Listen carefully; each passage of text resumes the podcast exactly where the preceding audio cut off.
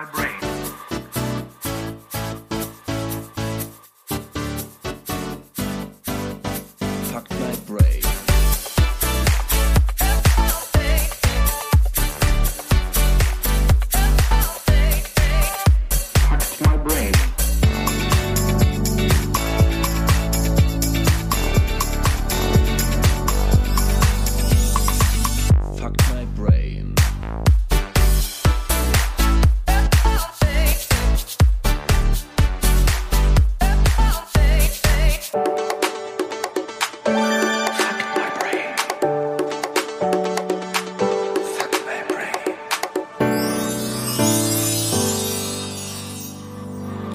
Hallo, liebe Menschen und herzlich willkommen zu einer neuen Folge Fact My Brain mit mir, Tobi und natürlich wie immer an meiner Seite Noah. Einen wunderschönen guten Tag. Wie schön wieder zu euch sprechen zu dürfen. Tobias, schön, dass du heute wieder mit mir hier sitzt und wir so kommunikativ den Podcast gestalten können. Uh, kommunikativ ist ein total gutes Stichwort, denn und das ist fast so ein bisschen eine Premiere in unserem Podcast. Wir äh, starten heute ein äh, Double Feature, kann man sagen. Ja, wir werden in der Sendung heute und nächste Woche nicht nur gewissermaßen, sondern über das Thema Kommunikation sprechen. Ganz genau, man könnte dazu eine Duologie sagen, keine Triologie, sondern eine Duologie. Haha. Ach so, ja. Ja. Ich dachte, ich hätte Triologie, aber ich habe Double Feature gesagt. Ne? Genau, richtig. Äh, denn wir beide interessieren uns ja sehr für Kommunikation. Kein Wunder, warum wir hier jede Woche vorm Mikro sitzen und euch zubrabbeln. und in dem Sinn dachten wir, wir sprechen doch Wir haben ja sonst niemanden in unserem Leben, der uns zuhört. so arm, wir müssen immer vorm Mikro sitzen und übers Internet mit den Leuten kommunizieren. So eine Scheiße. Digitalität, schlechthin. Aber das ist der Grund, warum wir uns dachten, wir sprechen heute mal in diesem Rahmen über Kommunikation. Und zwar nämlich die Grundlagen der Kommunikation. Aber vorab sind wir erstmal der prophetische Podcast in, Sowieso. Wir sind der beliebteste und erfolgreichste Podcast in Palau diese Woche. wo auch immer das liegt. Aber ja, da sind wir scheinbar sehr erfolgreich.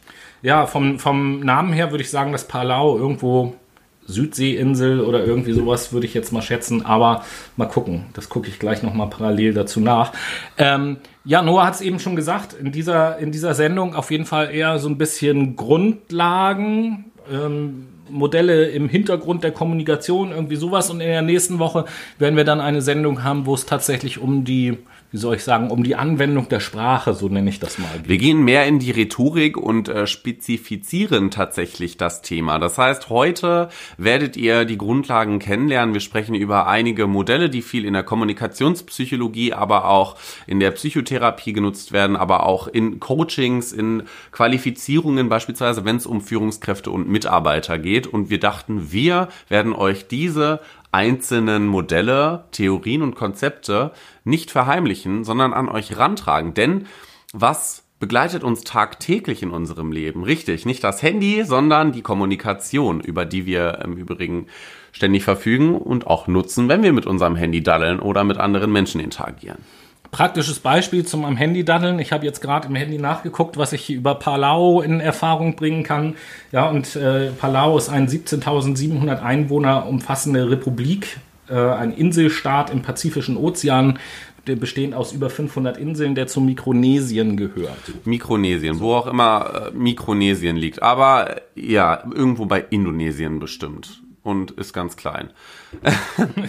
Aber bevor wir reinstarten in unseren Dreiteiler unserer tollen Kommunikationsreihe heute, gibt's natürlich Dreiteiler? Jetzt bist du, jetzt bist du doch bei der Triologie. Es, es ist ja ein dreipartiges so, Konzept, heute, heute. was Ja, wir, ja. naja, was wir tendenziell Ah. immer führen. Ne? Alles also, gut. Ja, ich dachte, du meinst jetzt drei Wochen hintereinander. Nein, natürlich nicht.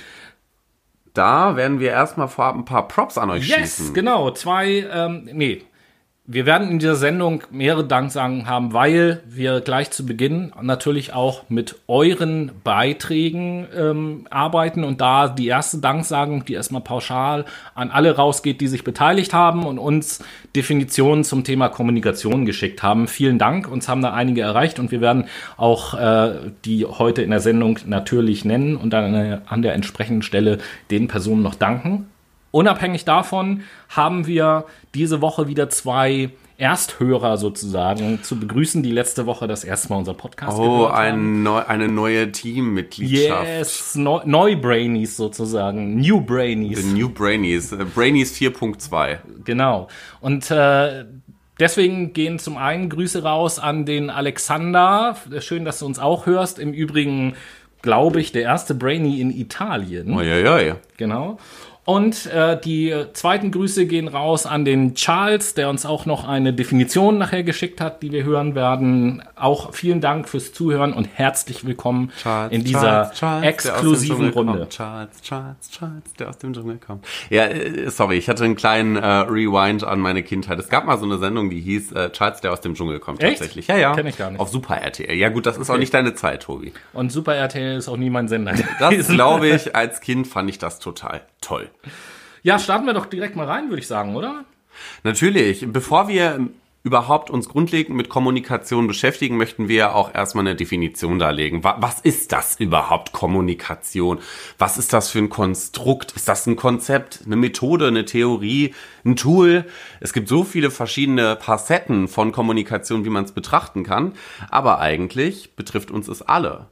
Und genau diese Aufgabenstellung äh, haben wir euch Brainies ja auch äh, gestellt auf Instagram und auf Facebook und äh, haben euch darum gebeten, uns eine Definition zum Thema Kommunikation zu schicken. Eine Antwort auf die Frage, was ist Kommunikation, die, und das waren so unsere Auflagen, nur ein Satz umfassen sollte und beginnen sollte mit den Worten Kommunikation ist. Also eine ganz klassische Definition. Und da haben wir verschiedene Sachen zugeschickt bekommen, die wir ähm, hier natürlich auch nennen wollen und unsere mehr oder weniger qualifizierten Kommentare dazu abgeben. Und da fange ich mal mit der ersten äh, Definition an. Da geht äh, unser Dank raus an die Elisabeth, äh, die uns auf Facebook äh, den Satz geschickt hat, Kommunikation ist nicht trivial. Tatsächlich mussten wir vorab einmal, oder ich musste äh, mit Tobi zusammen im Duden nachschlagen, was trivial bedeutet, weil dieses Wort nie in meinem Wortschatz vorkam. Jetzt weiß ich's. Es ist etwas Alltägliches, nichts, ähm, ja, Nichts Außergewöhnliches. Nichts Außergewöhnliches. Ja, genau. Und die Definition von Elisabeth sagt jetzt natürlich, dass Kommunikation eben halt nicht einfach ist, sondern das Gegenteil, vermutlich eher was Komplexes. Und ob das tatsächlich stimmt, dazu dient ja auch so ein bisschen diese Sendung, um das herauszufinden. ja, genauso sieht das Machen wir mal nämlich mit aus. der zweiten Definition weiter oder wir und, und nichts davon ist natürlich richtig oder falsch, sondern wir stellen die einfach nur da, geben unseren Kommentar und werden dann am Schluss natürlich auch unsere Definition liefern. Ähm, ja, die nächste Definition kommt von eben angesprochenen Von Charles. oder beziehungsweise Charlie. Grüße gehen an dieser Stelle nochmal raus. Charles schreibt nämlich, Kommunikation ist verstehen und verstanden werden. Jetzt wissen wir natürlich, um da einerseits mal so ein bisschen was dagegen zu sagen, wir wissen natürlich auch in dem Moment, wo ich jemanden nicht verstehe, findet ja trotzdem Kommunikation statt. Das heißt, aus meiner Sicht ist das, was der Charlie da schreibt, natürlich auf eine Art eine Idealvorstellung von Kommunikation. Allerdings funktioniert Kommunikation auch ohne, dass man sich in dem Sinne versteht. Genau, es kommt nämlich auf die Art und Weise an, wie wir uns verstehen. Nehmen wir jetzt mal an, Tobi spricht Chinesisch und ich nur Deutsch. Ich verstehe kein Wort Chinesisch und Tobi spricht mit mir Chinesisch, ich mit ihm Deutsch. In dem Fall verstehe ich Tobi eigentlich nicht. Aber irgendwie ja auch schon, weil es gibt natürlich auch immer nonverbale Aspekte. Man kann sich zwischen oder man kann sich mittels Gestik, Mimik, aber auch per Körpersprache verständigen. Wenn ich dir zum Beispiel den Mittelfinger zeige, weißt du ganz genau, was ich von dir halte. Komme ich jetzt allerdings aus einem Kulturkreis, wo ich das nicht weiß, werde ich vielleicht denken, oh, der zeigt nach oben, was gibt es denn da zu sehen? Da gibt es den Himmel. Blau ist er heute. Da hätten wir uns also nicht verstanden, hätten aber trotzdem miteinander kommuniziert. Ne? Ganz genau. Ja, als äh, drittes geht der Dank raus an Tom, der uns Folgendes auf Instagram geschickt hat. Kommunikation ist ein Kontakt zwischen zwei Lebewesen auf verbaler bzw. nonverbaler Weise.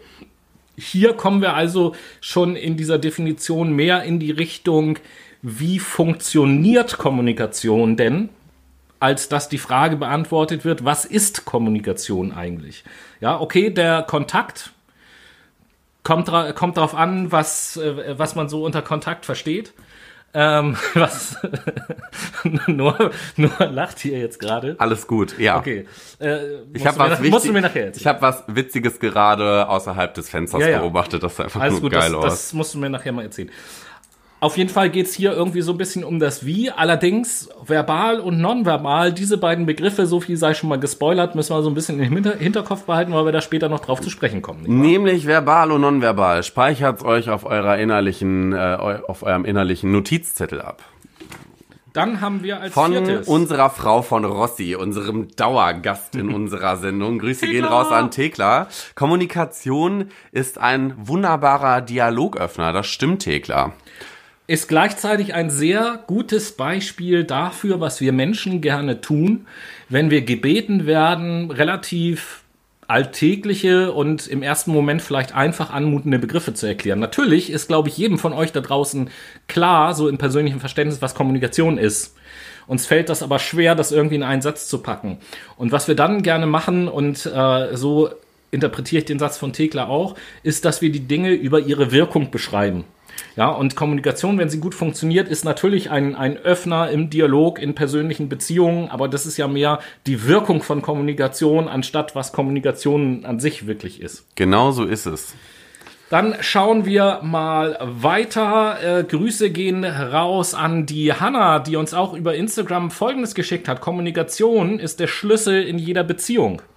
Und das sehe ich so ein bisschen ähnlich wie das vorher. Da sprechen wir nämlich auch wieder über die Wirkungsweise von Genau. Kommunikation, wie Kommunikation zwischen uns Menschen wirkt. Wir wissen ja, Kommunikation ist ein wechselseitiger Prozess, der bedingt sich gegenseitig und natürlich kann er der Schlüssel für jegliche Art von Beziehung sein. Also wir müssen jetzt nicht hier nur partnerschaftliche Beziehungen Nein, betrachten, sondern generell soziale Beziehungen zwischen uns Menschen. Das tun wir ja schon, während wir beispielsweise zusammenarbeiten oder uns einfach nur kurz kennenlernen, indem wir beispielsweise, ich äh, lerne jetzt einen Kumpel von dir kennen, ich trete auch in soziale Beziehungen. Ein, eine Beziehung beschreibt ja nichts Feststehendes, sondern einfach ein Geflecht von Interaktionen. Genau. Als Hanna, nächstes Dann haben wir als nächstes den Dennis, Dennis, den ein alten Gitarristen. Der alte Gitarrist. Er schreibt, Kommunikation ist das Teilen von Informationen, Gedanken, Gefühlen und so weiter zwischen Sender und Empfänger. Das kommt auch unserer Definition ein wenig ähnlich. Wir behalten den, die Begriffe Sender und Empfänger erstmal im Hintergrund, aber tatsächlich beschreibt er zurück. Ganz ne? genau. Tatsächlich beschreibt Dennis hier das Teilen von Informationen, Gedanken und Gefühlen. Das heißt, er geht jetzt auch wieder auf das Denken, Handeln und Fühlen ein, was Kommunikation natürlich beinhaltet. Nämlich die grundlegende Interaktion zwischen Menschen. Ganz genau. Und dann haben wir als letztes noch eine Definition, beziehungsweise eigentlich sind es zwei, die aber genau dasselbe uns geschickt haben und genau dieselbe Definition haben wie auch die, die wir mitgebracht haben. Ähm, ist allerdings auch wenig verwunderlich. Äh, zum einen meine ich die liebe Heike, Grüße äh, an Heike und den Wolfgang, ebenfalls Grüße. Beides äh, Kollegen von mir, mit denen ich zusammenarbeite, von daher auch wenig verwunderlich, dass äh, die dieselbe Definition gewählt haben wie die, die wir mitgebracht haben. Und äh, das ist, glaube ich, auch die allgemeinste von allen, die wir gerade eben gehört haben, nämlich die Kommunikation ist der Austausch von Informationen. Punkt. Das ist jetzt zugegebenermaßen eine sehr allgemeine Definition, natürlich, die ganz, ganz wenig ausschließt. Und äh, meines Erachtens nach möchte ich ganz gerne auf zwei Begriffe in dieser Definition einmal kurz eingehen. Zum einen der Begriff Information. Und da einfach mal vielleicht so die Frage an dich gestellt, Noah. In dem Zusammenhang, Kommunikation ist der Austausch von Informationen. Was sind Informationen in diesem Kontext? Informationen können alles sein. Informationen können nicht nur das gesprochene Wort sein, sondern Information beschreibt grundlegend erstmal alles. Alles, was wir um uns herum wahrnehmen, ist Information. Unser Gehirn beispielsweise nimmt pro Sekunde, ich glaube, es waren 12 Millionen äh, Megabytes an Nee, Informationen. nicht Megabytes, sondern 12, äh, irgendwie 12 Millionen Bit. 12 Millionen Bit, aber das ist, das sind Megabytes tatsächlich, also Megabits. Und das, was extrem bei uns Aber ankommt, du das hast sind gesagt Megabyte und Megabyte ist eine andere Größenordnung als Megabit. Echt? Ein, ein Byte setzt sich aus, ich weiß gar nicht, aus 16 oder aus 32 Bit Du bist ja ein alter Informatiker, Tobi. Nee. Ja, siehst du, so, so geschult bin ich dann trotzdem auch nicht. Aber es sind auf jeden Fall ein, ein, eine riesige Menge Ja. an Informationen, die wir aufnehmen. Unser Gehirn beispielsweise verarbeitet nur um die 10 bis 15 Kilobytes pro Sekunde. So viel hat das gar nicht äh, Aufnahmekapazität, um es zu verarbeiten. Aber grundsätzlich, um zurückzukommen, was ist Information? Information kann die Stimme sein, die du hörst. Das kann der Handschlag sein, den ich dir zeige. Das kann der Mittelfinger sein. Das kann äh, die Textnachricht sein, die ich dir schicke. Das kann aber auch eine Sprachnachricht sein. Schlicht und ergreifend Informationen in diesem Kontext sind zunächst mal alles, was ich irgendwie mit, mit meinen gesamten Sinnesorganen aufnehmen kann. Und warum reite ich auf diesem Wort die ganze Zeit rum? Weil das Wort Information erstmal noch nichts darüber aussagt, ob das, was ich wahrnehme, wichtig oder unwichtig, richtig oder falsch, relevant, irrelevant oder sonst irgendetwas ist. Das sagt darüber erstmal noch überhaupt nichts aus. Information völlig wertfrei ist einfach erstmal alles. Und das zweite Wort in der Definition, auf das ich ganz gerne eingehen möchte, ist das Wort Austausch. In diesem Wort Austausch steckt ja automatisch drinne, dass an dieser Kommunikation mindestens, ich nenne das jetzt auch mal relativ neutral, zwei Parteien beteiligt sein müssen, auf welche Art und Weise auch immer. Jetzt kann man natürlich sagen, ja, Moment mal, äh, und da kommt der Psychologe in mir wieder so ein bisschen durch. Ich kann ja auch Selbstgespräche führen. Ja, das ist richtig. Und das würde in diesem Fall durch diese Definition ausgeschlossen werden. Denn wenn ich das Wort Austausch im Hinterkopf behalte, kleiner Tipp an euch, solltet ihr in einem Selbstgespräch etwas Neues erfahren, dann solltet ihr eurerseits mal zu einem Psychologen gehen und da mal das Gespräch suchen, dann stimmt da irgendwas nicht. Ganz genau so ist es nämlich. Also wenn ihr irgendwie Halluzinationen habt oder euch, wenn euch die Stimme im Kopf dann äh, sehr, sehr eintönig und sehr eindringlich beschreibt, was ihr machen sollt, bitte, bitte melden. Ne? Es gibt äh, psychologische Hotlines. Gen- genau. Also in diesem Sinne auf jeden Fall erstmal Danke an alle, die uns Information, äh, ähm, Definitionen geschickt haben.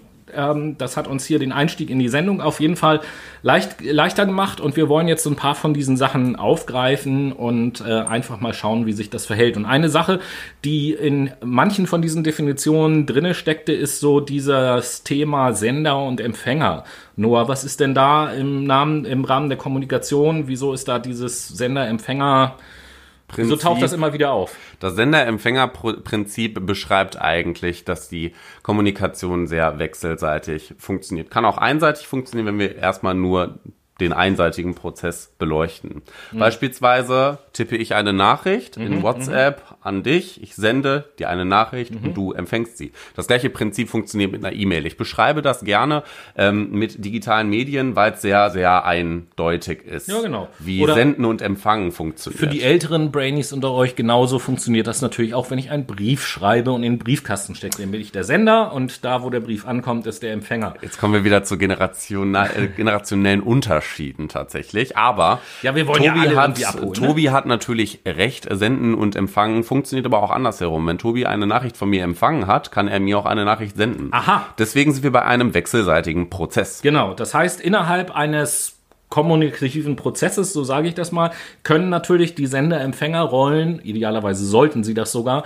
auch tauschen. Ne? Der Empfänger wird danach zum Sender und umgekehrt. Das ist so ein ein sehr bekanntes Grundprinzip der Kommunikation, wenn man sich mit Kommunikation beschäftigt, egal welche Modelle man da konsultiert, früher oder später kommt man auf jeden Fall immer so auf dieses Sender-Empfänger-Modell. Das ist so eine, ja, fast schon so ein Grundgesetz, dass es immer einen Sender und einen Empfänger gibt. Davon Darauf- gehen wir jetzt einfach mal aus. Genau, und darauf aufbauend dachten sich Shannon und Weaver, das sind zwei Wissenschaftler, zwei Psychologen, die 1949 ein sehr abstraktes Modell der Kommunikation aufgebaut haben. Nämlich das Kommunikationsmodell, beziehungsweise das Sender- und Empfängerprinzip. Bei Shannon und Weaver ist es so, dass es am Anfang des Prozesses einen Sender gibt. Dieser Sender denkt sich eine Nachricht in seinem Kopf aus und kodiert diese Nachricht. In dem Fall kodiert er es mittels Stimmbänder beispielsweise. Wenn nachher der Podcast, die Aufnahme vorbei ist, muss ich auch erstmal codieren gehen. In dem Fall beispielsweise nennt man das Enkodierung. Das heißt, diese Nachricht wird verschlüsselt, nämlich in verbale Signale, die wir dann letztendlich mittels Stimmbänder senden, nämlich über einen Übertragungskanal. In dem Fall sind das jetzt die Schallwellen, die wir nutzen, die durch die Luft zum Ohr des Empfängers geleitet werden. In Denk, dem denk Moment. dran bitte, dass wir der psychologische und nicht der physikalische Podcast So, warte, ich erkläre es gleich nochmal. Ein bisschen gut. einfacher, aber das ist so das Grundprinzip. Wir haben jetzt den Übertragungskanal genutzt, nämlich die Luft. Die Schallwellen sind an deinem Ohr vorbeigekommen und jetzt verarbeitest du die Information. Du dekodierst sie. Du entschlüsselst die Information. Diese wird dann innerhalb deines Wernicke-Areals, also deinem Sprachverständnisareal im Gehirn, wird es ähm, dekodiert, entschlüsselt und du verstehst die Nachricht. Sie ist empfangen. Wenn wir das jetzt mal ein bisschen einfacher beleuchten, dann nehme ich mein Handy in die Hand, will eine Nachricht tippen. Diese Nachricht, die, dekodi äh, die enkodiere ich, die verschlüssele ich, nämlich mittels Schriftzeichen. Dann nutze ich das Internet als Übertragungskanal. Die Nachricht kommt bei dir an, nämlich auf deinem Handy. Die wird von deinem Handy dekodiert, also entschlüsselt und zack, du siehst die Nachricht, die ich dir geschickt habe. Und sie ist empfangen. Das ist das Kommunikationsmodell nach Shannon und Weaver. Das hört sich jetzt sehr, sehr komplex ein bisschen an, wenn man es hört. Wenn man es aber innerhalb des Modells sieht, ist es sehr eindeutig tatsächlich. Wir können dazu einen kleinen Post machen auf Instagram. Dann wisst ihr vielleicht ein bisschen besser, wie das funktioniert. Das werden wir euch einfach in die Story reinstellen. Ihr müsst euch das vielleicht ein bisschen so vorstellen, ne, dass um aus meinem Gedanken wirklich Kommunikation zu machen, muss ich meinen Gedanken in irgendetwas verpacken. In unserem Fall meistens die Sprache. So, das wäre dieses äh, Encodieren beispielsweise. So, und dann wird das übertragen und der Empfänger hört die Sachen und dann muss das Gehirn natürlich aus dem gehörten Reiz etwas machen, was es auch verarbeiten kann. Das ist das Dekodieren und letzten Endes ist es so, dass an jeder von, die, von, von diesen drei Stellen, am, äh, an der Stelle des Enkodierens, an der Stelle des Übertragens und an der Stelle des Dekodierens, können Fehler auftreten. Und das kann zu, sagen wir mal, Konflikten oder Missverständnissen in der Kommunikation führen. Klugscheißerwissen, das nennt man auch Signalstörung oder Signalübertragungsstörung. Guck an, guck an. Und ähm, ja, als, als ähm, letzten Thema in diesem ersten Abschnitt, du hast es eben auch schon gesagt, in der einen oder anderen Definition tauchte es auch auf. Es kursieren dann immer noch so Begriffe wie irgendwie verbal und nonverbal. Das kennen die meisten Leute. So, wo ist das denn im Rahmen der Kommunikation einzuordnen? Verbal und nonverbal. Verbal ist das gesprochene Wort. Wir können nämlich Kommunikation unterscheiden innerhalb von drei Ebenen. Einmal das verbale, das gesprochene Wort, das nonverbale, das heißt die Körpersprache, ich zeig dir den Mittelfinger, ne, oder ich halte die ausgestreckte Hand vor, was Stopp signalisieren soll. Gestik, Mimik, natürlich das, was wir aus deinem Gesicht lesen oder das, was du mittels Zeichensprache nutzt. Und das Paraverbale. Ähm, das heißt, bei diesen drei Begriffen, das ist sozusagen, ich nenne es jetzt vereinfacht mal ein Transportweg dieser Genau. Botschaft. Auf welchem Weg wird die gesendet? Aber ich sagte eben, verbal und nonverbal kennen ja die meisten. Jetzt hast du eben gerade noch so paraverbal äh, ins Spiel gebracht. Da auch an alle Leute, die jetzt vielleicht an den Volksempfängern sitzen und denken, Hä, paraverbal, was ist das denn? Klingt ja komisch. Keine Sorge. Paraverbal, das hat jetzt nichts irgendwie mit Parapsychologie und übersinnlichen Phänomenen oder sowas zu tun. Sondern, Waldbrot. sondern was, was, ja, paraverbal, du hast eben schon gesagt, verbal. Mann. Tobi, du weißt doch ganz genau, was paraverbal Ja, ist. schon. Oder, ihr habt gemerkt, das war paraverbal. Nämlich der Ton. Das war im Übrigen auch verbal, weil du. Ver- verbal und paraverbal, also das eine bedingt das andere. Es geht in Kombination miteinander, aber das Paraverbale ist tatsächlich der Ton. Aha. Die Intonation. Das heißt, verbal, haben wir eben gesagt, ist die Sprache, vereinfacht ausgedrückt. Genau genommen gehört auch die Schrift und irgendwelche Zeichen gehören da auch mit dazu. Nonverbal, das sagt der Name schon, ist also auf jeden Fall nicht die Sprache, sondern das, was ich mit dem Körper machen kann. Und paraverbal, das ist so ein bisschen dazwischen, so kann man sich das auch merken. Deswegen heißt es paraverbal, das ist zwar nicht die Sprache selbst, sondern das, was ich mit der Sprache, sprich mit der Stimme, machen kann. Also so Sachen wie laut und leise, Tempo, Betonung, die Stimmenfarbe, der Klang meiner Stimme, klingt etwas fröhlich oder traurig und, und so weiter und so fort. Das ist eben halt dieses Paraverbale. Daraus lässt sich auch so ein bisschen ableiten, finde ich, dieses Sprichwort, der Ton macht die Musik. Genau, so ist das es. äh, passt gut zu diesem Paraverbalen. Und da gab es jetzt auch einen äh, Wissenschaftler, ich habe immer Probleme, den äh, Nachnamen äh, auszusprechen, Albert Mehrabian. Mehrabian heißt der wohl. Und der hat mal so ein Modell entwickelt und hat diesen drei Transportebenen, so nenne ich das jetzt mal vereinfacht, hat der eine unterschiedliche, und da tue ich mich schon schwer, ich will gar nicht sagen Wichtigkeit oder so, sondern ich sag mal eine unterschiedliche Komplexität zugewiesen und das mit Hilfe einer Prozentzahl ausgedrückt. Das heißt, wir werden euch jetzt gleich Prozentzahlen nennen zu diesen einzelnen Bereichen. Das bedeutet aber nicht, dass äh, der Bereich mit der niedrigsten Prozentzahl eigentlich überflüssig ist in der Kommunikation, sondern es geht um die Komplexität. Und ihr selber habt euch ja vielleicht auch schon mal äh, darüber gewundert, dass es Kommunikation gibt, die ganz einfach und eindeutig verläuft. Meistens, wenn es um Sachinformationen geht, das ist relativ wenig komplex.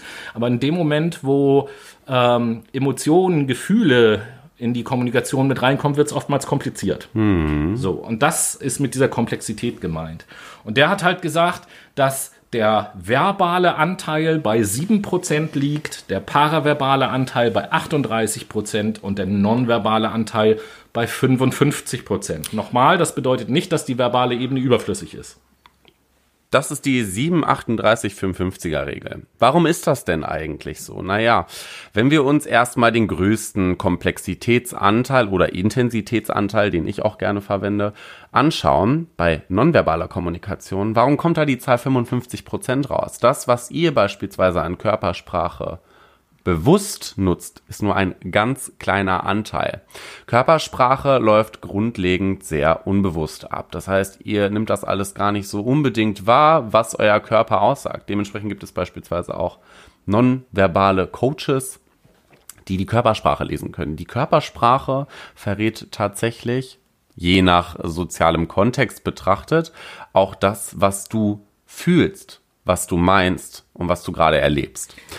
Ich bin da gerne immer so ein kleines bisschen zurückhaltender, auch an die, die sich ein bisschen mehr mit dem Thema beschäftigen und sage, äh, die Körpersprache, das Nonverbale und auch das Paraverbale, das kann uns ganz viele, wenn wir aufmerksam darauf achten in der Kommunikation, kann uns das ganz viele Hinweise geben, wie sich das Gegenüber gerade fühlt oder sonst irgendetwas. Und ich bitte hier. Hinweise nicht zu verwechseln mit Beweisen. Richtig. Das ist nämlich ganz, ganz sanft zu behandeln, dieses Thema. Je nach sozialem Kontext kann sich nämlich die Deutung dieser Körpersprache, Mimik, Gestik unterscheiden. Das heißt, ihr könnt auch total missinterpretieren. Beispiel dafür, äh, ihr kennt vermutlich alle das Handzeichen, das können wir jetzt schlecht im Podcast beschreiben, aber das Handzeichen, was man macht, wenn alles okay ist. Ja, dann ist das ja oftmals dieses Zeichen, also, ne, dass man Daumen und Zeigefinger zu so einem Kreis formt und sagt, alles Ganz okay, alles genau. super. Wenn ich dasselbe in Italien mache, bedeutet das Arschloch. Zum Beispiel. Oder als zweites Beispiel, jeder, der von euch Wacken kennt oder äh, Rock- und Metal-Musik weiß, was es da für ein Handzeichen gibt. Nämlich äh, den Zeigefinger und den kleinen Finger nach oben, also diese, Das Rockzeichen diese Pommesgabel, sage ich jetzt mal. Das ist nicht das IEMP oder IDM oder so Zeichen, das auf dem Logo auftaucht auch? Irgendwie so. Naja. Da, äh, in Griechenland beispielsweise bedeutet das was ganz anderes. Das bedeutet, wenn ein Ehemann das zu dem anderen macht, heißt das, ich habe deine Frau gefickt. Oh.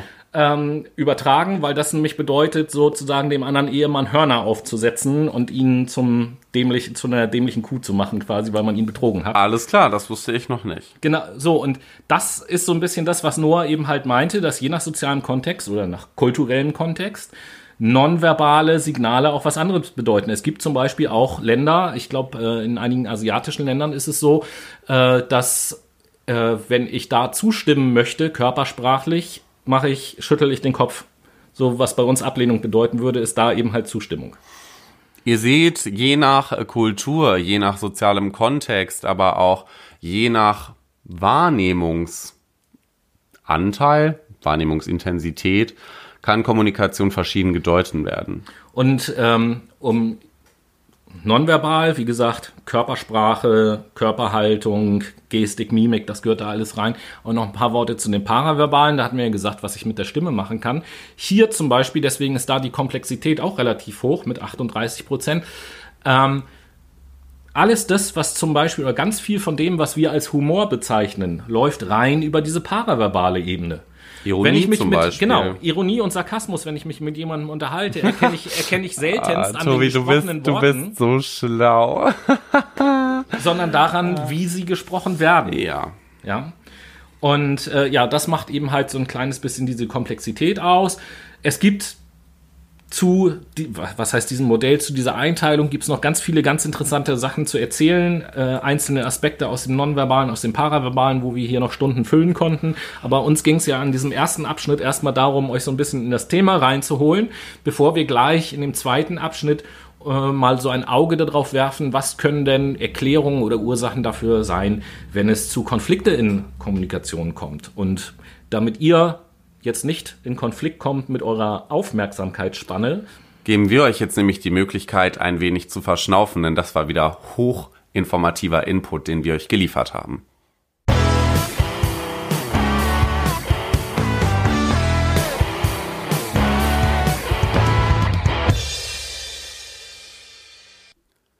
Wir kommen nämlich jetzt zur Late Machado Playlist. uh, was für eine Überraschung. Die Late Machado Playlist ist unsere persönliche Spotify Playlist, die wir natürlich in unserem Instagram und Twitter Account beziehungsweise dort in der Biografie verlinken.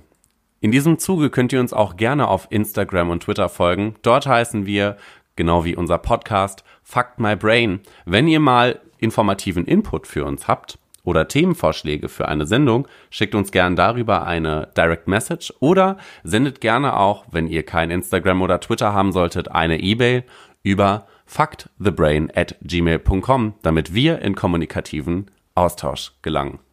Und wenn wir jetzt gerade schon an der Stelle sind, frage ich Tobi, was er für ein Lied auf die Playlist setzen möchte.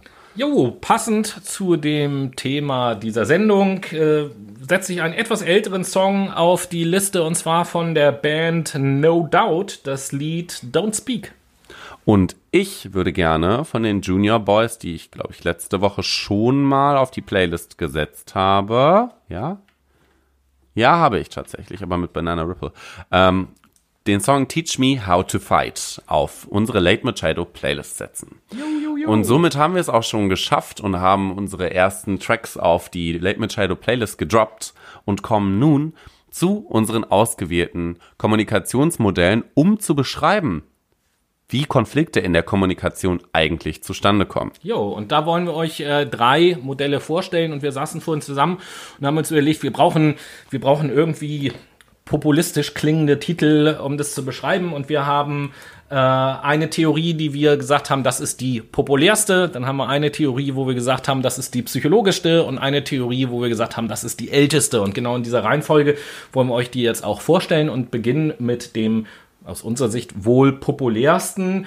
Ähm, Von Tobis, von Tobis altem Professor und Dozenten, nämlich ähm, äh, Schulz von Thun, ne? Friedrich. Friedrich Schulz von Thun. Friedemann. Friedemann, Friedemann Schulz von Thun während, während meines Studiums einer meiner Professoren gewesen, ja.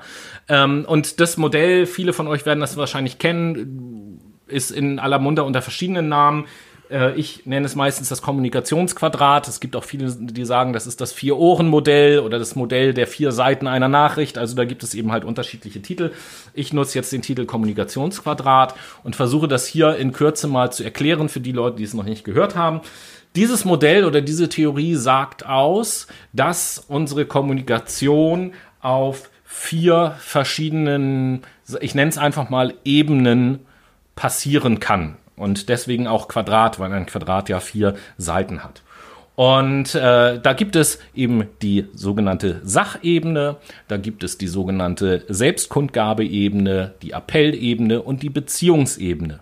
Und je nachdem, auf welcher Ebene ich eine Nachricht sende oder empfange, bedeutet die eben halt was Unterschiedliches.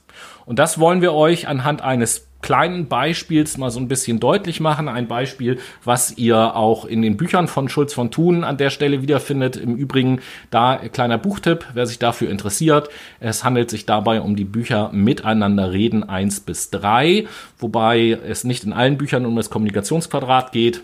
Es gibt da noch mehrere Modelle, aber das taucht da auf jeden Fall auf, wen das tiefergehend interessiert. Und äh, der Beispielsatz, den Schulz von Thun gerne benutzt in seinen Büchern, ist immer folgende Situation. Stellt euch vor, ein Pärchen sitzt in einem Auto und steht an einer roten Ampel. Er, ganz klassisch, er sitzt auf dem Fahrersitz und sie sitzt auf dem Beifahrersitz. Und die Ampel, an der sie stehen, springt um von rot auf grün und er, der Fahrer, fährt nicht los. Das ist die Ausgangssituation. Und dann sagt sie zu ihm, die Ampel ist grün. Das ist immer der Beispielsatz, der den Schulz von Thun verwendet. Und jetzt gehen wir einfach diese vier Ebenen mal durch, beziehungsweise ich frage dann Noah, äh, die Ampel ist grün auf der Sachebene. Was bedeutet dieser Satz? Es ist grün.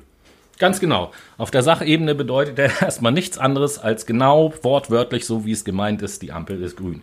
Wenn wir uns dann zum Beispiel die Appellebene angucken, was könnte derselbe Satz, die Ampel ist grün, dort bedeuten? Ach, fahr los. Genau. Feindlich los, eine Aufforderung, deswegen halt auch Appell.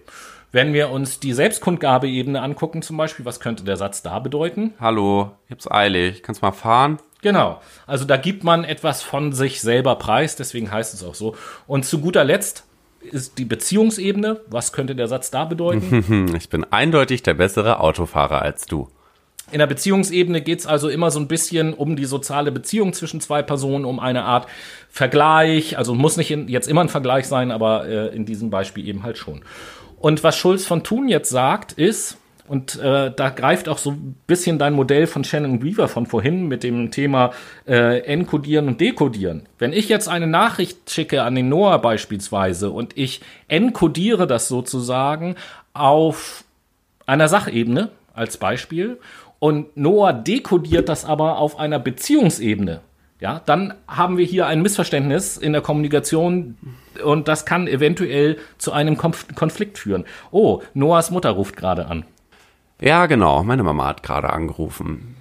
Deswegen, auch wenn äh, ihr das jetzt beim Hören nicht so mitbekommt, wir haben an dieser Stelle einmal kurz unseren Podcast äh, unterbrochen zu Gunsten von Noahs Mutter, selbstverständlich. Mama ist wichtig. Hallo. Genau so ist es. Also, äh, zusammenfassend ist also in aller Kürze zu dem Modell von Schulz von Thun zu sagen, dass er halt sagt, wir können auf vier verschiedenen Ebenen senden und wir können auf vier verschiedenen Ebenen empfangen. Und solange die Sender- und Empfängerebene dieselbe ist, ist alles tutti. Und wenn die beiden voneinander abweichen, dann kann es ganz unverhofft auf einmal zu Konflikten kommen. Genau so ist es nämlich. Anders können nämlich auch Konflikte entstehen, wenn wir auf verschiedenen Ebenen wahrnehmen. Genau. Und zwar nicht nur die Kommunikation, sondern auch beispielsweise paraverbale oder nonverbale Ebene. Richtig. Oder Beziehungsinhalte. Richtig. In diesem Aspekt spreche ich nämlich über die Transaktionsanalyse nach Eric Berne. was das zweite Modell ist, was wir euch vorstellen. Das ist wollen. nämlich das psychologischste Modell tatsächlich. Ähm, also sicherlich gibt es auf der Welt vielleicht noch psychologischere, aber in diesem aber in diesem Kontext ja. halt, ne, so. Und Eric Berne ist tatsächlich ein US-amerikanischer Psychologe gewesen. Der hat sich mit der Wahrnehmung auseinandergesetzt. Vor allen Dingen, wie Konflikte entstehen. Die Transaktionsanalyse kann man sich wie folgt vorstellen. Ich äh, beschreibe das gerne mit einem, ähm, mit einem Mehrfamilienhaus, was drei Stockwerke hat. Links und rechts sind immer zwei Wohnungen voneinander und das geht halt über drei Etagen. Auf der unteren Ebene wohnt das Kind Ich. Das Kind Ich wohnt links und auch rechts. Links ist nämlich ein Gesprächspartner und rechts ist ein Gesprächspartner. Auf der zweiten Ebene wohnt das Erwachsenen-Ich auf der linken Seite und auf der rechten Seite auch das Erwachsenen-Ich, weil hier haben wir wieder zwei Gesprächsparteien. Auf der dritten Ebene haben wir das Eltern-Ich und auf der rechten Ebene oder rechten Seite haben wir auch das Eltern-Ich. Jetzt ist es so, dass alle, die in einem Haus zusammenwohnen, auch linke Seite und rechte Seite über Kreuz, also diagonal, waagerecht, horizontal miteinander interagieren können. Je nachdem, welcher, je nachdem, welcher Zustand oder welche Partei zu welcher spricht, ist die Wahrnehmung natürlich auch anders. Ihr könnt euch vorstellen, wenn das Kind-Ich zum Eltern-Ich spricht, wird es wahrscheinlich anders kommunizieren, als wenn das Eltern-Ich mit dem Kind-Ich spricht. Oder wenn das Erwachsenen-Ich mit dem Erwachsenen-Ich spricht, genauso wie das Kind-Ich mit dem Kind-Ich, ist es auf einer Augenhöhe. Ich mache das mal an folgendem Beispiel sichtbar. Wir haben den Satz, kannst du mir bitte die E-Mail weiterleiten? Wenn das Eltern-Ich zu dem Kind-Ich spricht, sagt es, kannst du mir die E-Mail bitte weiterleiten? Das heißt, hier haben wir eine sehr auffordernde Kommunikationsweise. Wenn wir allerdings von Erwachsenen-Ich zu Erwachsenen-Ich sprechen, dann haben wir, kannst du mir bitte die E-Mail weiterleiten? Hier liegt die Betonung vor allen Dingen auf dem Bitte, auf dem, auf der Augenhöhe. Wenn wir jetzt allerdings das Erwachsenen-Ich zu dem Kind-Ich haben, dann wird es eher sein, kannst du mir bitte die E-Mail weiterleiten? Also hier haben wir schon eher eine Aufforderung, aber ein bisschen zahmer die Aufforderung. Mir brennt die ganze Zeit die Frage unter den Nägeln, ob du noch mal irgendwie was dazu sagen kannst. Was bedeutet denn diese Bezeichnung Eltern-Ich, Kind-Ich, Erwachsenen-Ich? Wie, wieso ich? Was? Hä? Das kann ich gerne sagen. Wir alle tragen in uns natürlich Werte, Rollen, Normen. Und das Ding dabei ist, dass diese Ich-Zustände drei unterschiedliche Zustände in uns hervorrufen. Das Eltern-Ich beschreibt beispielsweise die Werte und Normen, die wir von unseren Eltern innerhalb des Sozialisationsprozesses, also des Aufwachsens, des Erziehungsprozesses erlernt haben. Das Erwachsenen-Ich beschreibt jetzt gerade meinen gegenwärtigen Zustand, wie ich lebe. Und das Kindheits-Ich in dem Fall beschreibt meine physiologische Grundfunktion, meine psychische Grundfunktion, wie ich auf die Erde gekommen bin, nämlich erstmal sehr unbeschriftet tatsächlich und sehr abhängig von anderen, von der Gesellschaft geprägt. Um da nochmal, äh, Achtung, Klugscheißerwissen, äh, ein, ein bisschen ein Fachbegriff ins Spiel zu bringen. Das ist also ein Modell, was der Noah hier gerade erklärt hat, was mit sogenannten Archetypen arbeitet. So, und Archetypen sind ja zum Beispiel der Archetyp Kind, wir haben gewisse Vorstellungen, wie ein Kind sein soll. Und das bezeichnet man einfach als Archetyp. Natürlich ist nicht jedes Kind so. Genauso ist nicht jeder Erwachsene so, wie wir uns das vorstellen, wie ein Erwachsener zu sein hat. Und nicht jedes Elternteil ist so, wie wir uns das idealerweise vorstellen, wie ein Elternteil zu sein In psychologischen Modellen müssen wir allerdings auch ein bisschen mit Stereotypen arbeiten, Ganz genau. um ein möglichst objektives oder ein abstraktes Modell herstellen zu können. Also ein Archetyp ist sowas ähnliches wie ein Stereotyp letzten Endes. Und hier in diesem Modell geht es eben halt um die Betrachtung, wie ist das Verhältnis der Kommunikation, wenn unterschiedliche Archetypen miteinander kommunizieren. Sag mal, wer hat nochmal die Archetypen geformt? Die kommen aus der Psychoanalyse. Das ist um 1930, nee, das, zwischen äh, 18, 1890. Ich glaube, es war Jung tatsächlich. C.G. Jung war das. Wir können ja mal ganz kurz Gib mal reinschauen. Genau das. Psychologie möchtest du reinschauen, ne? Wir haben jetzt einmal das. unser, unser dickes, Podcast-Bibliothek genau, die Podcast-Bibliothek der Persönlichkeitspsychologie in dem Moment. mal direkt in ein äh, Lehrbuch äh, rein. Um euch einen ganz kurzen Überblick zu geben, es gibt nämlich in der Psychologie tatsächlich verschiedene Stadien, wie sich die Psychologie entwickelt hat. Ursprung der Psychologie, wisst ihr wahrscheinlich alle, war natürlich damals schon äh, unsere wunderbaren wie nennt man's? Also Aristoteles beispielsweise oder Platon.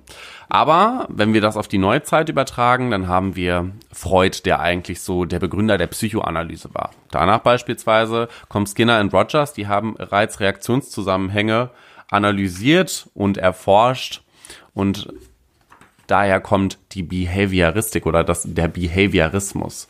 Also natürlich haben auch andere gearbeitet, aber tatsächlich ist es C.G. Jung gewesen, ähm, der mit Archetypen halt gearbeitet hat und Also- der diesen Begriff ganz stark geprägt hat in der Persönlichkeitspsychologie. Es sind, es sind Symboliken beziehungsweise Stereotypen, visuelle Bilder von irgendwelchen Genau. Arttypen von Menschen. genau.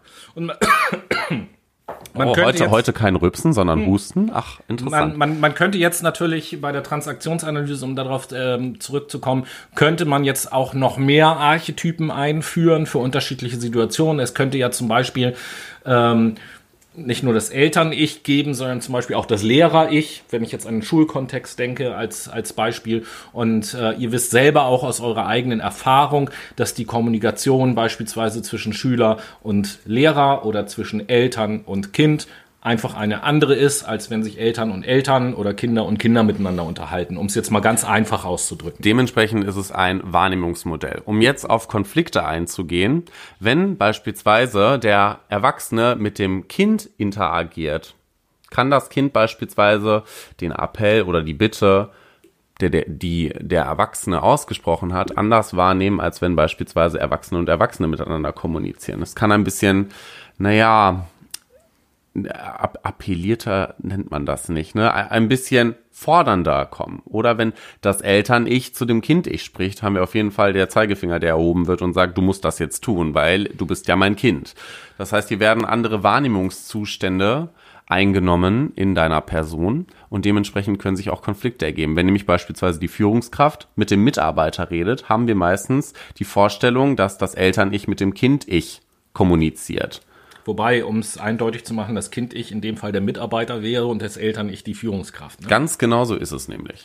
Ähm, um da auch nochmal ein anderes Beispiel zu nehmen, das geht vielleicht auch raus an alle Brainies, die auch Eltern sind. Bleiben wir mal bei der Eltern-Kind-Kommunikation, denn Eltern-Kind-Kommunikation ist immer spannend und interessant. Das wird auch ein Leben lang so bleiben, egal wie alt man ist. Die Kommunikation zwischen Eltern und Kindern ist immer was ganz Spezielles, nicht wahr, Noah? Ja, vor allem, oder zwischen äh, Onkel und Neffe. Oder das eben Oh halt ja, auch. oh ja. Ähm, und da einfach mal ein Beispiel. Es gibt natürlich viele Eltern da draußen, das ist ja auch richtig, die nicht ganz so appellig dann vielleicht unterwegs sind, sondern äh, pädagogisch so ein bisschen versuchen, andere Formulierungen zu verwenden. Und äh, ja, die Familie hat irgendwas vor, das Kind will spielen, wie auch immer. Und jetzt zu meinem Beispiel, dann kommt ein Elternteil zum Kind und sagt ganz pädagogisch, möchtest du nicht vorher noch lieber Hausaufgaben machen? Und äh, jetzt wissen wir alle, was wir gern für eine Antwort hören wollen. Das- wir wissen aber alle, was wir für eine Antwort bekommen. Nämlich, natürlich sagt das Kind nein. Bis zu dem Zeitpunkt ist in der Kommunikation eigentlich noch alles sehr eindeutig. Das Eltern-Ich in diesem Fall hat eine Frage gestellt und das Kind-Ich hat geantwortet. Die Frage ist jetzt nur, ob wir die Antwort akzeptieren. Und in diesem Beispiel werden wir es in der Regel nicht tun. Und da beginnt nämlich das Problem an der Stelle, weil wir kommunikativ unserem Kind in dieser Situation gerade einen Entscheidungsspielraum gegeben haben, von dem wir überhaupt gar nicht bereit sind, dem Kind genau diesen Spielraum auch zuzugestehen. Das heißt, was tun wir in der Situation? Wir korrigieren die Entscheidung des Kindes und äh, sagen, nee, jetzt muss aber als erstes Hausaufgaben gemacht werden, was auch immer. Und was wir damit auch noch tun, ist, dass wir von ja, frühester Kindheit an im Prinzip in dem Beispiel unserem Kind beibringen, dass es offensichtlich nicht in der Lage ist, korrekte Entscheidungen zu treffen. Ja, und das kann dieser gesamte Komplex, wenn man sich das mal so anguckt, ist irgendwie logisch, warum das zu Konflikten führen kann, weil das Kind ich auf einmal sagt, wieso du du hast mich doch gefragt und ich habe gesagt, nee, und jetzt muss ich auf einmal doch, das äh, passt doch irgendwie nicht zusammen. Das Kind denkt sich, willst du mich verarschen? Ist das gerade dein Ernst? Und in dem Zuge haben wir das jetzt auch schon ein bisschen abgeschlossen. Jo. Jetzt kommen wir nämlich zu dem ältesten Modell der Kommunikation, könnte man sagen, nämlich Ja. ähm, auf einen griechischen Propheten, oder ist das ein Prophet gewesen? Ein Philosoph. Ein Philosoph, ja, aber waren Philosophen nicht damals auch die Propheten Ja, tatsächlich? grundsätzlich waren ja, glaube ich, wissenschaftliche tätige Menschen damals immer irgendwie alles. Es gab ja zu der Zeit und noch lange Zeit danach noch den Begriff des Universalgelehrten zum Beispiel. Das ist ja heute rein technisch schon überhaupt gar nicht mehr Ah, ich möglich. finde das, ich finde den Begriff aber toll. Ja, Dann klar, nehmen wir den das jetzt einfach das mal. ist von mir auch so ein Berufswunsch. Ich möchte eigentlich ganz gerne Universalgelehrter Der sein. Das gut. Universalgelehrte Stell dir, stell dir mal vor, so eine, so eine Visitenkarte, ganz, ganz schlicht gestaltet. Ganz schlicht gestaltet, da steht, äh, da steht im Prinzip nur dein Name drauf und darunter Universalgelehrter. Oder? Das wär's doch, oder? Das ist schon geil. Also Problemlöser für alles. Wir sprechen hier über Aristoteles. Ja, ein äh, Philosoph aus dem alten Griechenland vor ein paar tausend Jahren, der ist zurzeit tot. Ähm, und der hat nämlich gesagt, Ihr gewünschter Gesprächspartner ist zurzeit persönlich nicht erreichbar. Richtig. Und äh, der hat nämlich gesagt, dass innerhalb der Kommunikation auch Zeitformen eine ganz große Rolle spielen und auch eine Ursache für Konflikte sein können. Und der unterscheidet drei Zeitformen, die wir auch Nämlich? voneinander unterscheiden. Die Vergangenheit, die Gegenwart und die Zukunft. Ganz genau. Wie im Deutschunterricht ganz stupide und stringent. Das kennt jeder von uns soweit. Und der ordnet diesen unterschiedlichen Zeitformen in der Kommunikation halt auch unterschiedliche Funktionen zu. Ich bleibe chron- chronologisch, da war das Rübsen wieder, ich äh, bleibe chronologisch und beginne in der Vergangenheit. Und er sagt, die Vergangenheit, das ist die sogenannte forensische Rhetorik. In der Vergangenheit werden Schuldfragen geklärt. Dann gibt es die Gegenwart, das ist die sogenannte demonstrative Rhetorik. Dort in der Gegenwart geht es um Wertediskussionen. Und dann gibt es die Zukunft, das ist die sogenannte deliberative Rhetorik. Und dort geht es um das Thema Wahl und Entscheidung. Sehr abstrakt. Ich versuche oder wir versuchen das jetzt mal in ein kleines Beispiel zu packen. Dazu haben Noah und ich einen winzig kleinen Dialog vorbereitet, den wir dann jetzt erstmal kurz vortragen und danach nehmen wir den so ein kleines bisschen auseinander. Stellt euch vor, Tobi und ich wohnen zusammen in Jo. einer WG. Tatsächlich haben wir das auch schon getan. Richtig. Aber Tobi und ich wohnen jetzt momentan zusammen in der WG. Stellt euch das mal vor. Tobi trinkt ja sehr gern Whisky, wie ihr alle wisst. Ich hasse Whisky bis zum geht nicht mehr, beziehungsweise ich, ich würde es nicht bevorzugen, lieber Gin Tonic. Aber folgende Situation am Vormittag entsteht. Tobi, kannst du Ja? die Flasche Whisky bitte zum Mittagessen mal vom Tisch nehmen? Äh, aber die hast du doch dahingestellt. Äh, hallo, wer trinkt denn hier die ganze Zeit Whisky? Ach, dir passt also nicht, dass ich Whisky trinke oder wie?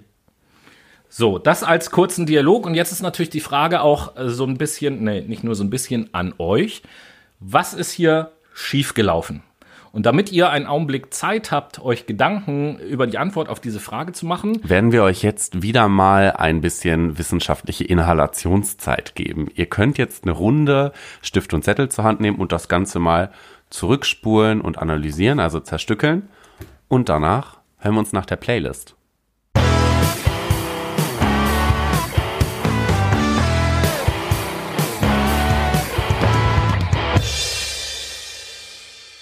Na Leute, habt ihr alles auseinandergefriemelt in unserem Dialog? Ich hoffe schon. Wir kommen nämlich jetzt kurz zur Late Machado Playlist.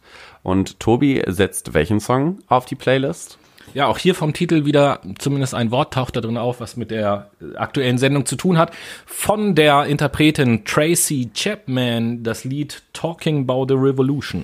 Und ich setze von den Interpreten oder der Band Metronomy das Lied The Look auf unsere Late Machado Playlist, die ihr wie gesagt auf Spotify findet.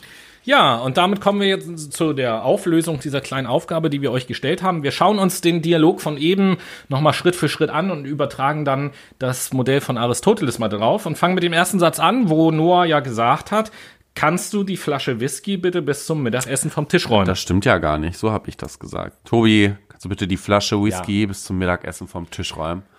Analytisch gesehen äh, handelt es sich hier um die Zeitform Zukunft, also bis zum Mittagessen in die Zukunft gerichtet, ist damit die sogenannte deliberative Rhetorik, stellt mir also die Möglichkeit einer Wahl oder einer Entscheidung. Ich antworte darauf, die hast du doch dorthin gestellt. Zeitform Vergangenheit. Jetzt, jetzt wird's forensisch. Es geht also auf einmal um eine Schuldfrage. Ja, obwohl das von Noah ja überhaupt gar nicht intendiert war. Daraufhin Noah wieder.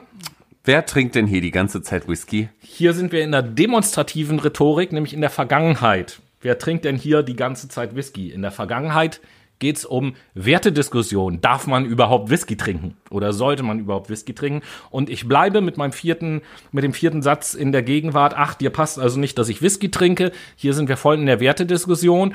Und wenn wir das jetzt mal sehen, wir haben einen Dialog bestehend, bestehend aus vier Sätzen. Und in diesen vier Sätzen tauchen drei unterschiedliche Zeitformen auf. Und da hat Aristoteles damals schon erkannt, das wird nicht gut funktionieren. Das gibt Stress. Ganz genau, so ist es. Ja, also achtet ruhig auch auf Zeitformen. Das so als drittes Modell, warum Konflikte in Kommunikation entstehen können, weil ich glaube, die Situation kennt ja auch jeder von euch. Es gibt ja immer mal Situationen, wo man irgendetwas sagt zu jemandem, was jetzt noch nicht mal böse gemeint ist. Und man bekommt dann auf einmal eine Reaktion zurück, mit der man überhaupt gar nicht gerechnet hat, die man vielleicht auch überhaupt nicht nachvollziehen kann. Ja, und das ist dann oftmals ein sehr valides Anzeichen dafür, dass auf irgendeiner Ebene es hier gerade zu einem Konflikt gekommen ist oder ähm, ja, man kann auch sagen zu einer Asymmetrie in der Kommunikation, ja, dass da Leute auf unterschiedlichen Ebenen unterwegs gewesen sein können. Das können entweder unterschiedliche Ebenen des Kommunikationsquadrates sein, das können unterschiedliche Ebenen im Sinne von den unterschiedlichen Ich-Zuständen sein aus der Transaktionsanalyse oder es können auch unterschiedliche Ebenen im Sinne der Zeitform von dem äh, Beispiel von Aristoteles sein. Es gibt mit Sicherheit noch viel, viel mehr Modelle, die ähnliches erklären. Aus Zeitgründen haben wir uns einfach auf die drei beschränkt, ähm, um euch einfach mal so ein bisschen aufzuzeigen. Der Satz vom Anfang von der Elisabeth-Kommunikation ist nicht trivial.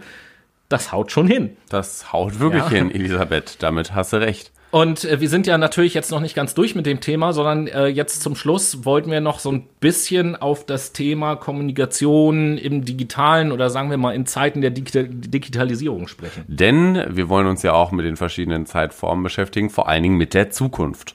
Und heutzutage, wir sitzen beispielsweise in der U-Bahn, wir schauen uns um, jeder glotzt auf sein Smartphone. Dadurch wird die Kommunikation schon mal ein bisschen hart eingeengt. Ne? Wir telefonieren, wir simsen, wir FaceTime. Das heißt, wir übertragen alle unsere drei Ebenen, die verbale, paraverbale und nonverbale Ebene, auf unser Smartphone, beziehungsweise nutzen es, um diese Ebenen überhaupt ausführen zu können. Und das ist ein sehr schönes Beispiel dafür, dass ähm, bestimmte technologische Innovationen unser Kommunikationsverhalten äh, ganz stark ändern. Ja, wenn ich bei diesen drei Ebenen, die Noah eben gesagt hat, mal bleibe, früher war es völlig normal, bei jeder Art von Kommunikation gab es diese verbale, paraverbale und nonverbale Ebene.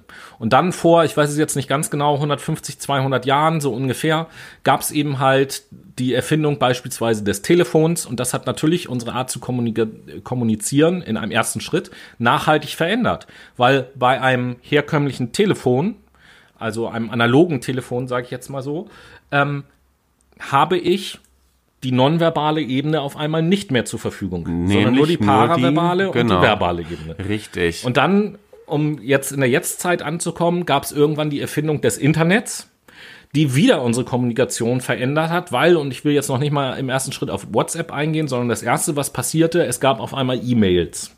Oder wer sich vielleicht auch noch daran wirst du sich auch noch erinnern, ähm, ICQ. au, Ja, ja, ICQ. Und was sehen wir da, wenn wir diese Plattform genutzt haben oder immer noch nutzen? Wir haben nur die verbale Ebene genutzt. Das heißt, wir haben sieben Prozent der kommunikativen Intensität oder Komplexität verwendet.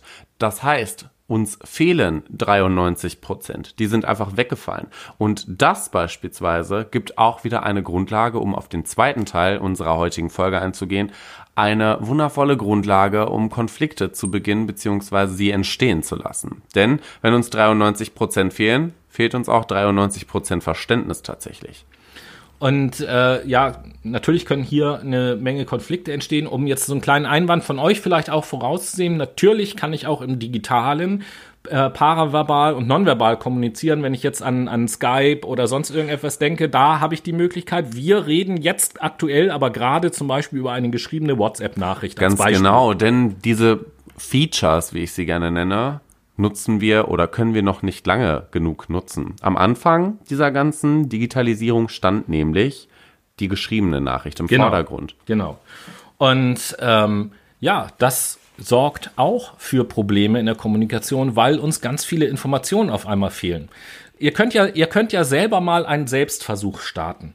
Ich kenne euer, euer WhatsApp-Verhalten nicht oder welchen Messenger-Dienst ihr auch immer nutzt. Kenne ich jetzt natürlich nicht. Aber probiert es doch mal aus. In dieser Woche als Beispiel bietet sich ja an, wenn ihr diesen Podcast idealerweise am Montag hört, für den Rest der Woche mal Folgendes einfach auszuprobieren. Wenn ihr WhatsApp-Nachrichten schreibt, schreibt die einfach mal ganz normal, so wie man in einem Brief auch schreiben würde, mit Satzzeichen ohne Emojis. Und achtet mal drauf, was ihr dann im Laufe der Zeit für Reaktionen so zurückbekommt. Die Leute werden sicherlich denken, dass ihr angepisst seid. Zum Beispiel. Ja, das heißt, die, einerseits die Bedeutung von Satzzeichen hat sich im Laufe der Zeit verändert in dieser Form der Kommunikation und andererseits ist etwas dazugekommen, was es vorher nicht so gab und das sind diese Emojis. Und alle, die das regelmäßig nutzen, wissen mittlerweile, dass es total wichtig ist, diese Emojis auch zu nutzen, weil das für uns eben, ja, sozusagen diese äh, nonverbale und paraverbale Ebene in Teilen so ein bisschen ersetzen kann, um zu wissen, wie hat derjenige das gemeint. Genau, denn die Emojis repräsentieren tatsächlich unsere Gefühle. Sie untermalen nochmal, wie wir Nachrichten überhaupt meinen. Wenn wir einen lachenden Emoji verwenden, wissen wir tatsächlich, dass es witzig gemeint ist oder humorvoll. Oder den Zwinker-Emoji. Das soll natürlich ein bisschen äh, anlockender wirken. Wenn wir die Naja. Aubergine nutzen, wissen wir natürlich, dass wir Send Nudes meinen. ne? Wahlweise auch der Pfirsich. Wenn wir einen heulenden Smiley verwenden, da haben wir zum Beispiel wieder eine Zwiespaltigkeit. Das kann ironischerweise meinen, oh, ich könnte drüber weinen oder ich mach, mich macht das gerade tatsächlich traurig. Aber du, da du ja ein bisschen mehr Experte äh, für Emojis bist als ich, was bedeutet denn genau dieser Emoji? Wie beschreibe ich den am besten? Das ist so ein, äh, so ein Schokoladen-Soft-Eis mit einem Grinsen drinne. Ach so, du meinst den Scheißhaufen. ja, ja, der, der Scheißhaufen. Den nutze Ein ich Scheißhaufen. Ich den dachte, nutze das ich- wäre, ich dachte, das wäre ein Schokosoft-Eis. Den nutze ich tatsächlich nie. Also ich bin wirklich ein Typ Mensch, das weißt du ja selber. Ich nutze vorrangig Sprachnachrichten, weil ich da einfach die verbale und paraverbale Ebene verwenden kann und der Mensch schon mal am anderen Ende weiß, ey, wie meint Noah das denn gerade? Weil er anhand meiner Stimmlage erkennen kann, wie ich tatsächlich die Nachricht, ja, von, von meiner Stimmfarbe her untermale. Ähm, und auch Satzzeichen haben eine ganz andere Bedeutung bekommen. So, ein Beispiel hat Noah eben schon so ein bisschen angeschnitten, der Punkt am Ende eines Satzes zum Beispiel. Der wird in der Regel eigentlich überhaupt gar nicht mehr mitgeschrieben, weil man natürlich sagt, in dem Moment, wo ich auf Absenden drücke und mein Empfänger die Nachricht halt bekommt, ist ja klar, dass der Satz, den ich da gerade geschrieben habe, beendet ist an dieser Stelle, sonst hätte ich ihn nicht losgeschickt. Und ein Punkt wird mittlerweile eher so verstanden, dass man, ja, sprichwörtlich Punkt, ne? Das ist so und so, Punkt. Da gibt es also keine Diskussion mehr, etwas sehr Bestimmendes. Also. Auf den Tisch hauen heißt das. Genau. Ja, ähm, wohingegen drei Punkte, das verwende ich zum Beispiel sehr gerne, wenn ich Nachrichten schreibe, drei Punkte am Ende des Satzes, die lassen diesen Satz noch so ein bisschen offen. Und das ist so ein bisschen die Aufforderung, irgendwie darauf zu reagieren oder den Gedanken fortzuführen oder so etwas ähnliches. Wer schon mal unsere Titelbeschreibung auf oder Folgenbeschreibung äh, auf Spotify sich durchgelesen hat, wird tatsächlich bemerken, wer welche Sachen schreibt. Tobi nutzt nämlich andauernd drei Punkte. Ja, ist Ich halt. beispielsweise interpretiere drei Punkte als sehr traurig, um ehrlich zu sein. Aber tatsächlich, ich habe vorhin in Vorbereitung auf diese Sendung, habe ich im Internet, könnt ihr auch gerne mal machen, ähm, habe ich mal gegoogelt nach, die, nach der Bedeutung von Satzzeichen in Online-Kommunikation. Da gibt es tatsächlich mittlerweile Studien auch über Ausrufezeichen und vor allen Dingen, wie viele Ausrufezeichen man dann eben halt auch macht. Also äh, Ausrufezeichen werden hier in dieser Studie eigentlich als, als etwas Positives auf jeden Fall gesehen, solange es sich im Bereich äh, drei bis fünf Ausrufezeichen bewegt. Das ist so das, was man benutzt. Wenn es über fünf Ausrufezeichen hinausgeht, ist es meistens eine politische Äußerung, die einen Unmut zum Ausdruck bringt oder sowas. Also da gibt es mittlerweile ganz eigene Gesetzmäßigkeiten. Apropos Gesetzmäßigkeiten. Eine Sache noch zum Thema WhatsApp. Ein, ein Thema, meine Damen und Herren draußen an den Volksempfängern, ein Thema, was uns alle betrifft. Nämlich die blauen Haken. Die blauen Haken, die haben auch so ihre Die habe ich eigene, ja, Bestes. Also ich habe, das jetzt äh, sind wir fast wie bei den an, anonymen Alkoholikern oder so, anonyme blaue Hakler. Nein, vor, vor, vor drei Jahren habe ich es geschafft, meine blauen Haken auszuschalten. Na, endlich. Und jetzt im Nachhinein muss ich sagen, es ist die beste Entscheidung. Das klingt jetzt ein bisschen egal. Doch, das ist die beste es Entscheidung beste gewesen, Entscheidung, die jemals du getätigt hast, So. weil dich ständig Leute drauf festnageln. Du hast meine Nachricht Ja. doch gelesen. Warum antwortest du mir nicht? Was fällt dir eigentlich ein? Mal ganz im Ernst. Ich warte seit Stunden auf eine Antwort. obwohl es zehn Minuten waren. Also, äh, heilige Scheiße, Alter. Leute, also ich meine, nur weil jemand die Nachricht liest, heißt das ja nicht, dass er direkt dazu aufgefordert werden muss, zurückzuschreiben. Vielleicht macht er auch gerade was anderes nebenbei. Naja, wenn er was anderes nebenbei macht, hätte er ja noch nicht mal Zeit gehabt, das zu lesen. Ich, Naja. ich, ich vertrete tatsächlich auch die Auffassung, wer Zeit hat, eine Nachricht zu lesen, hat auch Zeit zu antworten. Naja, geht, wenn ich auf der Arbeit bin beispielsweise. Ja, dann soll ich auch keine Nachrichten lesen, wenn ich auf dann soll ich arbeiten. Natürlich, aber das machen ja trotzdem viele. Ich meine, das Handy gehört zum Alltag dazu. Und mal kurz reingucken und später Und auch zurückschreiben. nochmal, ich, ich, ich als Rezipient beispielsweise, ich lese auch keine Nachrichten, wenn ich weiß, dass ich im Moment gar keine Zeit habe zu antworten. Weil dann, vielleicht ist das ja eine Nachricht, die wirklich irgendwie interessant, wichtig oder sonst irgendwas ist, weiß ich nicht. So, und ich kann gerade nicht antworten, habe ich die ganze Zeit im Kopf so, ach scheiße, ich muss da noch antworten, ist für, für mich auch doof. Also ich selber habe mir angewöhnt, nur mein WhatsApp aufzumachen und zu lesen, wenn ich auch Zeit habe zu antworten. So. Wie, wie auch immer, darum geht's jetzt überhaupt gar nicht, sondern bei den oder der Fehler, warum es da zu Konflikten kommt, ist der, dass wir Menschen halt Menschen sind und der Meinung sind, dass die Online-Kommunikation nach denselben Gesetzmäßigkeiten verläuft wie die Offline-Kommunikation sozusagen. Und natürlich wäre es, glaube ich mal, extremst unhöflich, wenn wir uns gegenüber sitzen und ich erzähle dir etwas und du hörst mir zu und antwortest halt einfach nicht. So, das, das ist ja diese blauen Haken ins Real Life übersetzt, wäre genau das die Situation. Aber wie wir eben an unserer Diskussion schon gehört haben, ist die Situation ja natürlich nicht mit dem vergleichbar. Wir meinen das eben halt immer nur. Und deswegen Empfehlung, blaue Haken ausmachen, hat Am Anfang sagt man vielleicht Nachteil. Viele Leute, denen ich das erzählt habe, haben gesagt, ja, aber wenn die Leute bei mir die blauen Haken nicht mehr sehen können, kann ich die bei ihnen ja auch nicht sehen. Ich sage, ja, genau darum geht's aber auch. Das ist doch beabsichtigt. Richtig. So. Und ähm, ja, schaltet diese blauen Haken aus, genießt die Ruhe und Entspanntheit, die ihr dadurch habt. Damit arbeiten zum Beispiel auch viele Online-Plattformen, ne? Wenn wir jetzt mal Tinder betrachten, wenn du diese Tinder Plus-Funktion dir kaufst, dann kannst du auch sehen, ob das jemand gelesen hat oder nicht. Auf Instagram genau das gleiche. Du siehst, ob jemand die Nachricht Mhm. Ja, gesehen das hat stimmt. oder nicht. Und das Druck, das ja, erzeugt natürlich auch Nachdruck bei der anderen Person. Wenn jemand meine Nachricht nicht gelesen hat. Zum Beispiel nehmen wir mal an, meinen Partner, dem ich schreibe, ich liebe dich, der sieht, dass ich das gesehen habe oder der sieht, dass ich das geschrieben habe, da denke ich mir doch, warum schreibt er mir das nicht zurück? Mag der mich jetzt nicht mehr? Und es entstehen innere Zweifel. Also es hat nicht immer Vorteile, diese Funktion tatsächlich zu nutzen. Genau. Das als kurzen Einblick in die Besonderheiten oder einige Besonderheiten der Kommunikation im digitalen oder Online-Kommunikation, wie auch immer ihr das Ganze nennen wolltet. Uns ist natürlich vollkommen klar, dass wir das Thema Kommunikation nicht in einer Sendung erschöpfend behandeln können. Ich glaube, das ist euch auch klar. Dafür ist dieses Thema viel zu groß. Was wir machen wollten in dieser Folge, ist euch zuerst einen kurzen Einblick zu geben in unserem Verständnis, wenn wir darüber reden, was ist Kommunikation. Ihr habt anhand der Definition auch gesehen, dass unser aller Vorstellung da gar nicht so weit auseinander liegt, egal was ihr uns für Definitionen geschickt habt. Und ähm, ja, wollten diese Definition nochmal begründen. Als zweites haben wir versucht, euch drei, ja, ich nenne es jetzt einfach mal Erklärungsmodelle für Konflikte in der Kommunikation an die Hand zu geben, woran es liegen könnte. Und jetzt zum Schluss haben wir uns nochmal ein bisschen die Kommunikation in Zeiten des Internets angeguckt.